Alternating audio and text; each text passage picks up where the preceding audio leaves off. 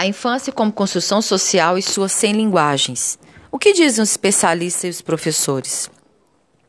A ideia de infância é um modo particular de pensar a criança e não universal. O que entendemos sobre infância foi sendo elaborado ao longo dos tempos, com as modificações na composição familiar, no cotidiano de vida das crianças, com a institucionalização pela educação escolar. A infância, como a concebemos atualmente, é fruto da história das civilizações que, ao longo dos tempos, foi redefinindo-se. Cada época imprime uma concepção de infância diferente, gerada por características sociais, políticas, econômicas e culturais específicas. A ideia de que cabe a criança brincar, se divertir e aprender foi construída socialmente e historicamente. Brincar é uma atividade humana na qual as crianças são introduzidas, constituindo-se em um modo de assimilar e recriar a experiência sociocultural desenvolvendo-se pela experiência social, nas interações que estabelece desde cedo com a experiência sócio-histórica dos adultos. As cores, as imagens e os desenhos, os sons estão presentes em nossa vida desde o nascimento. E isso não é diferente no ambiente escolar, principalmente na educação infantil. Neste período, as crianças utilizam abundantemente essas linguagens para se expressarem. Expressam-se quando cantam, quando preenchem uma folha com cores, nas brincadeiras, nos movimentos, ao aprenderem algo novo, na sua relação com os colegas e com os professores. Um mundo criado para elas. Na atualidade, a educação infantil está adquirindo uma crescente importância perante os teóricos e também profissionais da área. Os mesmos buscam possibilitar desenvolvimento integral das crianças de forma significativa e, para isso, levam em consideração as contribuições e benefícios das múltiplas linguagens.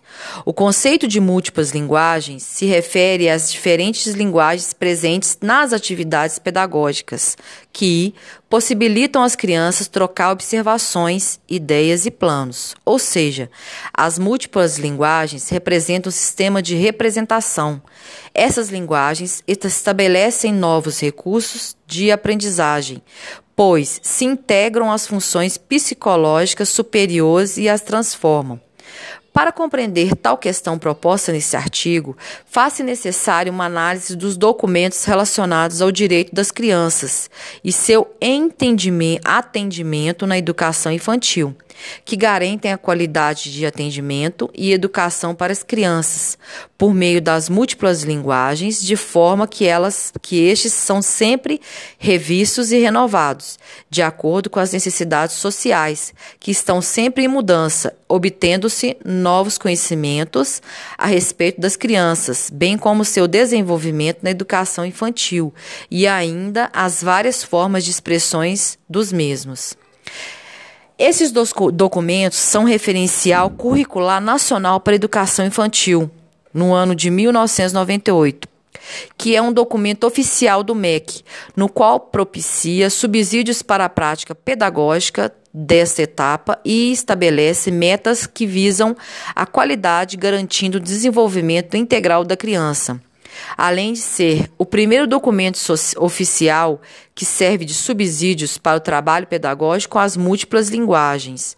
Outro documento que deve ser analisado é o mais recente documento elaborado para a educação infantil, denominado de Parâmetros Nacionais de Qualidade para a Educação Infantil, de 2006. O intuito é perceber que existem políticas estabelecidas em leis que priorizam um atendimento educativo às crianças de 0 a 5 anos, com destaque às múltiplas linguagens de, da aprendizagem. Os indivíduos, com seus atos e ações, modificam o ambiente em que vivem e que isso se dá a partir da interação e convivência com outras pessoas, por meio da capacidade que os mesmos adquirem no que se diz respeito a observar manipular objetos, refletir sobre suas ações, entre outras. O desenvolvimento humano ocorre a partir do contato com outras pessoas e com o meio em que vive. A escola, nesse sentido, pode ser um espaço privilegiado para tal interação aconteça.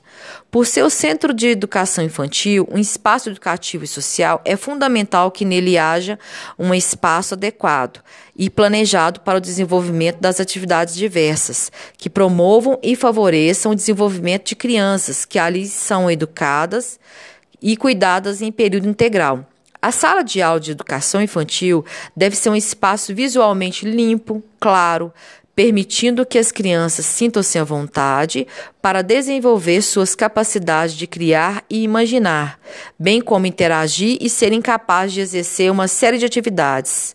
A ideia central na forma de organizar o espaço para a realização de atividades é que as mesmas sejam planejadas de acordo com a faixa etária das crianças envolvendo atividades lúdicas que levem em conta as diversas formas de linguagem, música, faz de conta, teatro, imitação, dança, desenhos, literatura, etc. Né?